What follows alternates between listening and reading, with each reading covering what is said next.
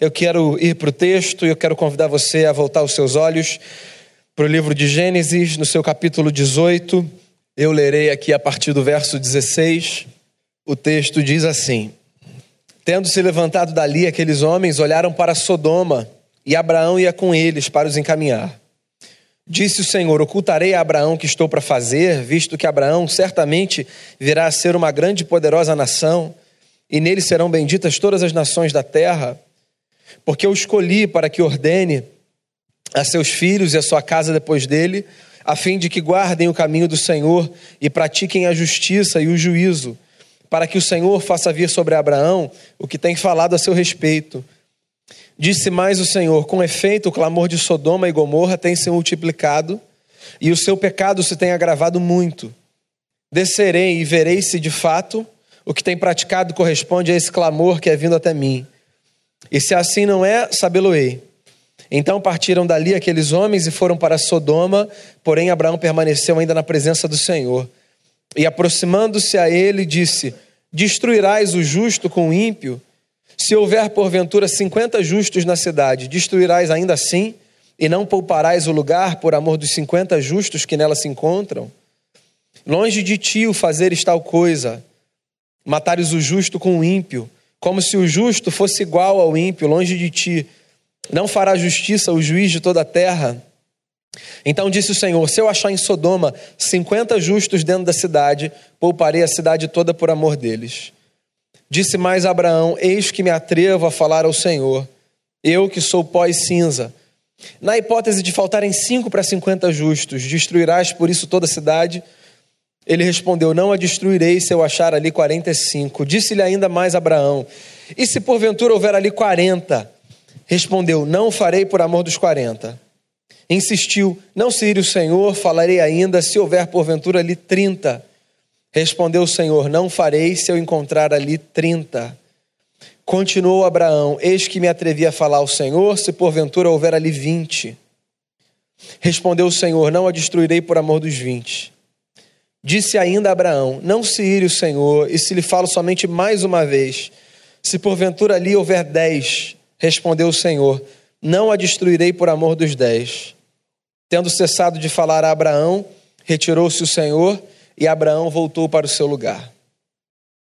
Senhor, eu quero rogar a Ti, por mim, pelos meus irmãos e irmãs, que nesse momento a Tua palavra nos seja de proveito para crescimento, para reflexão, para inspiração, que a nossa vida seja uma vida é, consciente do lugar da intercessão, do poder da intercessão, que os nossos joelhos se dobrem não apenas em favor próprio, mas em favor de terceiros e que essa palavra nos seja inspiradora nesse sentido.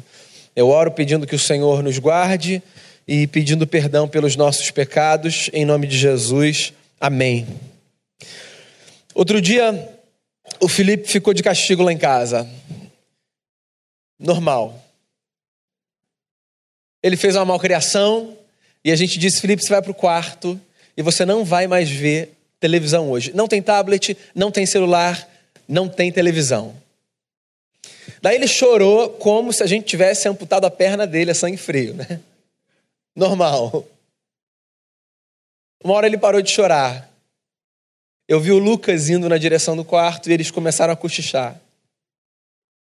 Aí de repente vem o Lucas e junta as mãos e fala: Pai, por favor, deixa o Felipe ver televisão. O nome disso é intercessão quando alguém se coloca entre duas pessoas, suplicando a uma em favor de outra. Hoje é o nosso terceiro encontro na série As Muitas Faces da Oração. A gente já conversou sobre oração como autoconhecimento. A gente já conversou sobre oração como conversa. Hoje eu quero refletir com você sobre oração como intercessão. Eu escolhi esse texto porque eu acho que esse texto é um texto muito emblemático para explicar para a gente o lugar da intercessão na vida. Talvez você já tenha ouvido falar dessa cidade que aparece narrada aqui, cidade de Sodoma. ela surge na Bíblia e no imaginário religioso cristão como essa cidade que foi palco de intervenção divina por causa da conduta daquela gente. Então a cidade de Sodoma aparece nas páginas do Gênesis, ao lado da cidade de Gomorra, como cidades que foram alvo do juízo dos céus. Essa é a expressão religiosa que a gente usa. Por causa do pecado daquela gente, acumulado, deliberado, cultivado, domesticado, por causa da maldade daquela gente, Moisés diz que Deus resolveu colocar um basta na história daquela cidade. E essa parte do capítulo 18 que eu li com você é uma parte que fala sobre o encontro de um homem muito importante para a nossa tradição e para outras tradições, que é Abraão, e Deus e dois anjos. E eu vou tentar contextualizar aqui, você deve ter percebido, eu li o texto pela metade. Eu vou tentar ambientar o texto aqui e refletir um pouco com você sobre a intercessão à luz desse texto. Bem, o que está acontecendo aqui é o seguinte: certo dia, um dia de sol forte, Abraão é visitado na sua casa por três homens que ele identifica como sendo o próprio Senhor e dois anjos. E Abraão recebe o seu senhor e esses dois anjos na sua casa. Abraão era um homem de fé. Antes, inclusive, de ter uma história como Deus narrado pelas Escrituras, Abraão já era um homem de fé. Como um homem da sua região, ele era adorador do sol. Era um homem que cultivava práticas religiosas, práticas espirituais, a partir da sua cultura e do seu lugar. Então, num determinado momento, Abraão tem uma experiência diferente com uma nova divindade. Está lá em Gênesis 12, você conhece o texto. E ele é convocado para uma caminhada com esse novo Deus. E ele sai numa jornada de fé com esse novo Deus, que se apresenta a ele dizendo assim: Abraão, sai da sua terra, sai da casa dos seus pais, deixa os seus parentes e vamos comigo que eu vou te mostrar um novo caminho. Essa é a jornada do Abraão. Então ele é um homem que preza a presença de Deus, a experiência divina. E ele, num dia de sol, sentado à porta da sua casa, tem a sensação de que recebe a visita de Deus e de dois anjos. Então, talvez para um sujeito não religioso, essa visita não faça muita diferença, mas para um homem de fé como Abraão, receber na sua casa uma aparição divina e de dois anjos é um negócio grande demais. Então ele hospeda esses três homens e, e no outro dia eles seguem viagem. E o texto, a partir do momento em que eu li, é a narrativa dessa hora em que esses três homens deixam a casa de Abraão e seguem viagem em direção à cidade de Sodoma. Um desses homens, que aparece aqui no texto, identificado como o Senhor, enquanto os três saem da casa, faz uma pergunta a si e aos demais. Ele diz assim: Eu acho que não é bacana eu ir embora na direção de Sodoma, estabelecer juízo sobre aquela cidade, sem que eu revele o meu plano a Abraão. Porque Abraão é um homem que caminha comigo. E o Abraão será pai de muitas nações. Só um parêntese aqui. Eu acho que essa é uma boa definição de amizade. Quando você considera algo precioso demais para que seja feito sem que você informe a alguém que você estima, preza, ama. Acho que a amizade passa por aí, né? Pela consideração que a gente faz de comunicar a alguém, se aquele assunto toca esse alguém, o que a gente planeja fazer. Sim, por uma questão de consideração, por uma questão de respeito. Eu não sei se você já teve essa sensação de que, mesmo tendo a consciência de que você não precisava dar satisfação a ninguém pelo que você ia fazer, você disse assim: Acho que eu vou falar com Fulano, vai ser bacana, ele ou ela vão gostar de saber. Às vezes a gente precisa fazer esses movimentos na vida, sabia? De novo, não por uma questão de satisfação, como se você precisasse necessariamente do aval das pessoas para dar passos nas direções que você dá, se não for o caso de precisar de um aval. Às vezes a gente comunica por amor, às vezes a gente comunica por consideração, às vezes a gente comunica porque a gente respeita, porque a gente preza, porque a pessoa nos é cara, porque a gente acha que a comunicação daquele projeto vai fazer bem a pessoa. E esse negócio é tão importante que Moisés registra essa experiência de Deus dizer: Eu acho que eu preciso comunicar isso para Abraão. É, um, é óbvio que não é uma questão de necessidade, é uma questão de, de amor. O que está em jogo aqui é o afeto, né? Porque assim, Deus não precisa fazer nada para ninguém, ou dar autorização de alguém para fazer alguma coisa. Ele faz porque ele ama, ele diz assim: Ó, eu acho que o Abraão precisa saber disso. E aí ele então fala ao Abraão qual é o seu projeto. E o seu projeto é estabelecer juízo sobre a cidade de Sodoma. A cidade de Sodoma é descrita como essa cidade cujo pecado ou cuja maldade, se você quiser usar uma linguagem menos religiosa, tinha subido aos céus. Essa expressão aparece outra vez no Gênesis, antes disso, lá no episódio de Babel. E eu acho esses registros assim muito muito emblemáticos e muito importantes, sabe, de, de o autor do texto falar que às vezes a maldade humana chega aos céus. Eu acho que há momentos na vida que há um acúmulo tão grande de maldade que eu acho que não há outra descrição maior do que a descrição de que o pecado chegou aos céus. Eu acho que esse é um ponto para a gente observar, quer seja na nossa experiência individual quer seja na nossa experiência coletiva. Num certo sentido, é, é, fácil fazer um paralelo da realidade de Sodoma com a realidade que a gente vive na nossa cidade, né? Assim, a nossa cidade é uma cidade que facilmente, sem exagero, pode ser descrita como uma cidade onde a maldade parece ter chegado aos céus. Assim, a violência é gratuita. As experiências é, de, de, de, ódio, de vingança, de raiva, elas são banalizadas, elas fazem parte do trivial. Antigamente a gente mascarava ódio. Inclusive, se num ato falho saísse num discurso assim, eu odeio fulano, não odeio não, não gosto, não vou muito com a cara. A gente tentava maquiar. Hoje o ódio não é mais maquiado, não. Hoje o ódio é estimulado. Hoje a gente fala que odeia e a gente faz questão de expressar como odeia. E esse negócio está estranho.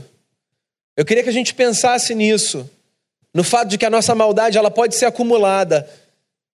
E de novo, numa linguagem religiosa, eu acho que acúmulo de maldade nos suscita a experiência de juízo. Não me pergunte onde há juízo nem como há juízo, essas perguntas são muito difíceis para mim. Eu não gosto de ler fenômenos sociais, naturais, pela perspectiva do juízo, eu acho que é uma leitura muito complicada. Então você vê alguma coisa acontecendo e você diz assim: ah, isso aí é juízo de Deus, porque, etc. Eu acho que é mais fácil eu discernir juízo na minha própria vida, a partir da minha experiência com Deus, do que na vida do outro. A chance de eu errar lendo juízo na vida do outro é muito grande. E quando eu tento ler juízo na vida do outro, eu me coloco num lugar que não é um lugar que é meu. Sabe, o meu lugar não é o de dizer para o outro que ele está sob juízo, porque eu não estou nessa relação entre o outro e Deus para dizer que o que Deus está fazendo é estabelecendo juízo sobre a vida do outro. Eu queria que a gente pensasse em juízo assim de outra forma. Queria que a gente pensasse que o acúmulo da maldade, que nos é natural, infelizmente, a todos, o acúmulo de maldade no âmbito coletivo, social, no âmbito familiar, no âmbito eclesiástico, e no âmbito da individualidade de cada um, o acúmulo de maldade nos expõe a experiências que podem ser lidas como juízo. Ou seja, quando nós semeamos a maldade, nós estamos expostos ao retorno dela na nossa direção e aos seus efeitos e às suas consequências. É por isso que a nossa jornada precisa ser uma jornada de semear o bem e a paz. E eu sei que às vezes isso é muito desafiador. Mas nós precisamos nos engajar nesse projeto de semear o bem e a paz. Nós precisamos nos engajar nesse projeto de quebrar ciclo de ódio e de vingança e de maldade. Porque esse negócio volta com a mesma intensidade que vai. Então a gente lança e ele volta para a gente. E não volta como numa praga, não é mágica, não é feitiço, nem bruxaria. Volta porque essa é a dinâmica da vida. Sodoma era uma cidade que experimentava uma realidade assim. E aí Deus queria ensinar aquela gente. Quando você estiver lendo um texto, sobretudo no Antigo Testamento, tenta ler as ações divinas a partir de um projeto pedagógico, tá? Não é assim que Deus queria jogar um raio para falar: ah, olha o que vocês estão fazendo, vou acabar com vocês. A narrativa do Antigo Testamento precisa ser lida para a gente dentro de uma perspectiva didática, é um projeto pedagógico. Deus está ensinando uma gente a viver. Então, quando Moisés diz, por exemplo, que há uma experiência de juízo em curso e que Deus resolve comunicar essa experiência a Abraão, Moisés não está pintando um Deus que fica lá do céu jogando raio, vou acabar com aquela família ali, ó. O que Moisés está dizendo é, assim, Deus não compactua com projetos de maldade. E às vezes intervenções divinas são necessárias para que ciclos de maldade sejam interrompidos. Mas Abraão era amigo de Deus e Deus falou assim: Eu vou contar esse negócio para ele. E olha só, o Abraão era amigo mesmo, porque sabe aquele amigo que você tem que quando você conta um negócio, ele diz assim: ah, não, vou ter que falar de volta, esse cara vai me ouvir? E ele fala, e ele fala tudo que ele tem que falar, e você ouve porque, assim, o nível de amizade que vocês têm dá liberdade para ele falar o que ele precisa falar, do jeito que ele vai falar. Eu acho que o Abraão se sentia assim com Deus. Porque quando Deus fala assim, ó, eu estou indo com esses dois anjos para Sodoma para destruir a cidade o Abraão faz um negócio muito curioso. A versão que eu li é ao meio da revista atualizada. Se você tem esse texto na versão A Mensagem, depois você dá uma lida. Se você não tem, compra a mensagem. Você precisa ler essa versão da Bíblia. A mensagem diz assim: que os anjos passam e que o Abraão fica na frente de Deus, assim. É, é muita amizade, né? Na frente de Deus. É muita amizade. Fala, não, não, não, senhor não, preciso conversar com o senhor. Então, é como se ele dissesse assim, dissesse assim, não, peraí, eu sei que o senhor é, mas a gente é amigo, deixa eu falar um negócio pro senhor. O Abraão é o intercessor. Porque do ponto de vista da experiência de fé, interceder é parar diante de Deus. Não para tentar frear a Deus, necessariamente. Como no caso aqui de fato era mas só para pedir uma parte numa história que não é sua. Então, interceder é parar diante de Deus e falar assim: Senhor, eu quero uma parte. Eu ouvi ali o Senhor conversar com o fulano. Eu posso falar um negócio sobre o fulano? Senhor, eu estou vendo o que está acontecendo ali com aquela família. Está difícil para eles. Posso dar uma palavrinha com o Senhor em favor dessa família? Senhor, eu estou vendo ali o meu amigo, ele está passando por dificuldade, ele perdeu o emprego. Assim, eu sei que o Senhor está ouvindo a oração dele, eu posso só ter uma conversa com o Senhor sobre ele? Isso é intercessão. Entrar numa história, parar na frente de Deus e dizer: Deus, me ouve, por favor, somos amigos. Aí o Abraão diz assim: Deus, Sodoma me diz uma coisa: não é possível que só haja gente ruim ali. Não é possível. Sempre tem um cara que é do bem, que não compactua com a bagunça, com a maldade. Se o senhor encontrar 50 pessoas justas ali, o senhor vai destruir? Não, eu vou poupar. Vou poupar. Senhor, já que a gente está aqui, os camaradas já passaram, estou segurando o senhor, só mais uma perguntinha. 45 pessoas. O senhor destrói? Não, 45 eu poupo. Senhor, assim, tá ficando chato, eu sei, o senhor me perdoe, eu sou um cara ansioso. 30. Senhor, 20. Senhor, dez pessoas ali, eu não pergunto mais nada. O senhor poupa? Eu poupo. Qual é a pior forma de ser ler esse texto? Saindo daqui, indo para casa e falando, eu tenho que encontrar pelo menos 11 para eu ficar tranquilo. Pior forma de você ler esse texto. E qual é a forma certa de você ler esse texto? Entendendo que para o Abraão, o que está em jogo ali é a tentativa de compreender a extensão do poder da intercessão na história.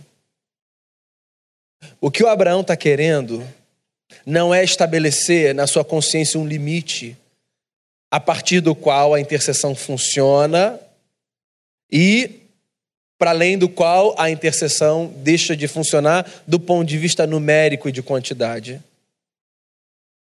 O que o Abraão está perguntando é se Deus é capaz de discernir justiça e injustiça de tal forma que as suas ações na história não tratem os acontecimentos no atacado. E também se Deus é capaz de se compadecer pela beleza da intercessão de gente que deixa de olhar só para si e que passa a olhar para o outro naquilo que o aflige, acreditando que, em apresentando a Deus as causas do outro, a aflição do outro pode sim ser suprimida. O Abraão está fazendo um marco aqui na nossa tradição, ensinando para a gente que esse mundo não é palco de uma intervenção divina que age a partir do atacado, jogando todo mundo no mesmo pacote e dizendo que eu vou fazer, eu vou fazer de uma vez e vou fazer com todo mundo porque é mais fácil. O Abraão está mostrando para a gente que Deus trabalha na história considerando o lugar de cada um. E mais do que isso, Deus trabalha na história considerando o direito que cada um tem, não pela sua própria justiça, mas pela sua misericórdia, de usar a sua voz em favor de terceiros, para que situações sejam revertidas na vida de terceiros. Eu acho que tem duas coisas em jogo aqui. A primeira delas a boa e necessária lembrança de que sim, existe algo que nós podemos fazer num contexto de injustiça, inclusive por aqueles que a praticam de maneira intencional e deliberada. Existe algo que nós podemos fazer. Se nós nos lembrássemos com mais frequência das orações que fizemos e que foram respondidas, nós oraríamos com mais fé pelas circunstâncias que sabemos que precisamos orar. Se nós tivéssemos na nossa consciência, de maneira mais vívida, as experiências, às vezes inexplicáveis, de respostas positivas às súplicas que fizemos, nós nos engajaríamos mais numa jornada de oração é porque todos nós padecemos de um mal, o mal da memória curta. Então, muitas vezes nós nos esquecemos da quantidade de vezes que as nossas orações foram atendidas. Só como um sinal de que sim, há alguém que nos ouve e que é capaz de intervir na história, mudando a nossa sorte. Eu queria que você trouxesse à sua memória as suas orações respondidas, algumas delas, e que isso te servisse como incentivo para que você não deixasse de orar por terceiros, que você não deixasse de orar pelo cenário da sua cidade, que você não deixasse de orar, assim, por esse ambiente de caos e de maldade que nos cerca. A sua súplica tem valor porque Deus é bondoso e é misericordioso. Então não deixe de orar, mas não apenas na oração, que funciona como instrumento de autoconhecimento ou como conversa. Não deixe de orar no sentido de não deixe de interceder. A intercessão, inclusive, meu amigo, é um antídoto contra o egoísmo que nos marca nesse tempo. Nós somos parte de uma geração extremamente egoísta. Essa é uma marca do nosso tempo. Nós, se pudermos, pensamos no nosso e ponto. Porque o nosso já ocupa um espaço muito grande. E quando eu me engajo numa jornada de intercessão, ou seja, quando eu me dou o direito de orar por causas que não minhas, eu luto contra esse egoísmo. Eu me sensibilizo para perceber o que eu não percebia. Você quer ver uma dinâmica antiga de reunião de oração? Que às vezes nós achamos cansativa, mas que eu acho tão bela no que ela se propõe. Quando você está numa roda e você diz assim: pelo que você quer que a gente ore? E aí todo mundo tem o direito de falar assim: eu queria que vocês orassem por isso. Isso pode parecer cansativo, né? Às vezes, assim, a palavra é cedida e ela volta depois de uns 45 minutos. A gente pode tentar, assim, dar uma administrada nisso daí, mas pensa na dinâmica. A dinâmica é o que, te inquieta que pode fazer parte da minha conversa com Deus. Usando aqui a linguagem do texto, a dinâmica é pelo que eu posso parar na sua frente e na frente de Deus e ficar entre vocês para conversar com Ele a seu favor. Então, ao orar, ore por terceiros. Ao conversar com Deus, ao parar na frente de Deus, lembre-se de outros que te são conhecidos e que te são desconhecidos, que moram perto e que moram longe. Porque a intercessão, além de se revelar poderosa pela graça e pela misericórdia de Deus, ela é capaz de proteger o nosso coração de um egoísmo que nos é natural. E eu acho que tem mais uma lição que esse texto nos ensina. Esse texto nos faz perceber o lugar da representatividade para Deus. Esse texto, eu não sei se você percebeu, é um prenúncio do sacrifício substitutivo de Jesus de Nazaré, o nosso Senhor. Eu acho que se o Abraão não tivesse ficado tão constrangido no 10 e continuasse a perguntar, dizendo assim: e se fossem nove? E se fossem oito? E sete? E seis? E cinco? E quatro? E três? E dois? Senhor, e se fosse um?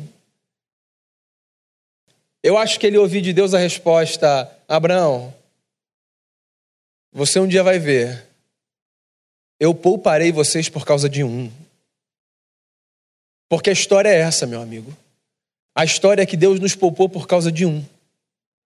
Por causa de um justo, nós fomos poupados. Por causa de um justo nós encontramos vida. Por causa de um justo nós estamos aqui. Cristo Jesus, o homem que teve coragem de parar diante de Deus e falar: Pai, que venha sobre mim, que venha sobre mim, não os destrua, eles não sabem o que eles fazem, que recaia sobre mim a ira dos céus pela maldade humana. Poupa essa raça, poupa essa gente porque o Senhor os ama. Nós estamos aqui por causa da justiça de Cristo. Não somos melhores do que Sodoma, Gomorra, nem nenhuma outra cidade. Não somos melhores do que gente nenhuma. Somos quem somos, com as nossas falhas e com os nossos pecados, com as nossas virtudes e com as nossas feiuras internas de alma. Mas porque Deus ouve a intercessão do justo, e porque Cristo parou na nossa frente, fazendo propiciação pelos nossos pecados, hoje nós estamos de pé e temos vida. Que você seja grato a Jesus por ter na cruz recebido sobre si a ira que deveria vir sobre mim e sobre você e que, salvos pela beleza do justo, nós repliquemos esse movimento de justiça, fazendo o que Jesus nos ensinou a fazer, intercedendo uns pelos outros e nos lembrando da maior de todas as verdades. Cristo Jesus permanece como nosso advogado do lado do Pai e intercede por nós, ainda. Eu gosto de Paulo escrevendo aos Romanos e com isso eu encerro. Ele diz assim: ninguém sabe orar. Ninguém. E é por isso que o Espírito Santo de Deus pega todas as nossas orações, as que nós julgamos mais bonitas e as que nós julgamos menos bonitas, e ele traduz esse negócio para Deus. De tal forma que não há oração bela ou oração feia. Existe oração que é feita e que, na sua beleza ou na sua feiura, segundo os nossos padrões, é traduzida pelo Espírito, foi como Paulo resolveu explicar, e é apresentada ao Pai. O mesmo Deus de Abraão, que continua ouvindo, mesmo num contexto de maldade como o nosso, a súplica do justo. Que você se lembre da justiça de Cristo que te foi emprestada e que você seja um replicador dessa justiça, intercedendo por pessoas e lugares e situações. Vamos ouvir uma canção e faça dela a sua oração nessa manhã. Amém. A gente vai orar. Não sei se você quer colocar alguma coisa diante do Senhor, se tem algo que você queira colocar diante de Deus, eu queria orar com você. E se você quiser vir aqui à frente, eu vou ter a alegria de orar com você. Se você quiser permanecer no seu lugar, se você quiser se ajoelhar, você fique à vontade. Mas eu queria ter esse tempo de oração ao final dessa palavra. A gente crê no poder da intercessão, a gente crê na intercessão de Jesus pela gente, a gente crê no poder misterioso do Espírito Santo de, de traduzir as nossas orações e, e que a gente crê mesmo e que a gente ore cada vez mais como resultado dessa crença, dessa convicção.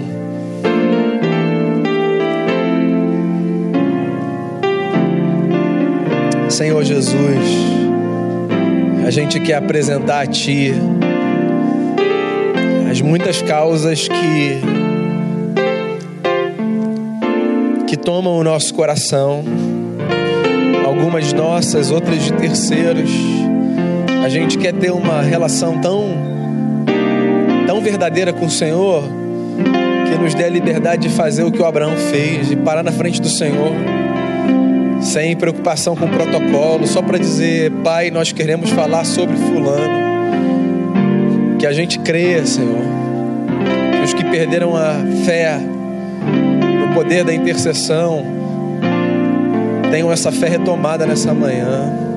Que a gente creia nesse instrumento poderoso que está à nossa disposição de orarmos para vermos o Senhor agir, de orarmos para vermos o nosso coração ser transformado, que a oração nos transforme, que a oração transforme circunstâncias, que a oração quebre ciclos de maldade, que a oração enfraqueça ciclos de ódio, Senhor Jesus, pelo justo que o Senhor é por isso que nós nos apresentamos ao Pai. Obrigado, Jesus, pela tua justiça que nos foi emprestada. Obrigado por ficar entre o Pai e nós, receber o juízo que deveria vir sobre nós. Obrigado porque hoje nós temos vida. Obrigado porque o nosso coração bate. Obrigado porque o céu nos é uma esperança. Tudo isso por causa do justo que intercedeu por nós. Obrigado, Jesus, pela cruz e pela ressurreição. Obrigado por dizer está consumado. Obrigado por interceder, dizendo, Pai, eles não sabem o que fazem, perdoe-os. Obrigado, Senhor, pela vida nova que recebemos, pela esperança, pela fé. Que as causas que temos para apresentar a Ti sejam recebidas por graça e por misericórdia. Não pleiteamos nada, porque sabemos que somos sustentados por graça e por misericórdia. E é com base nessas verdades que nós nos apresentamos a Ti. Tenha misericórdia de nós, tenha misericórdia da nossa cidade, tenha misericórdia, Deus, pela violência que nos cerca, pela maldade que impera. Não permita que a maldade chegue aos céus. Tenha misericórdia de nós, faça de nós agentes de quebra desse ciclo e que através da nossa vida haja esperança, haja paz, que através da nossa vida o Evangelho de Jesus brilhe num ambiente tão sombrio como que a gente vive hoje. Deus, que a tua graça nos sustente e que o Senhor continue a encher o nosso coração de esperança na verdade no poder do Evangelho. É assim que eu oro por mim e pelos meus irmãos, contando com a intercessão do Espírito Santo de Deus e contando com a misericórdia de Jesus, o nosso grande intercessor. Amém.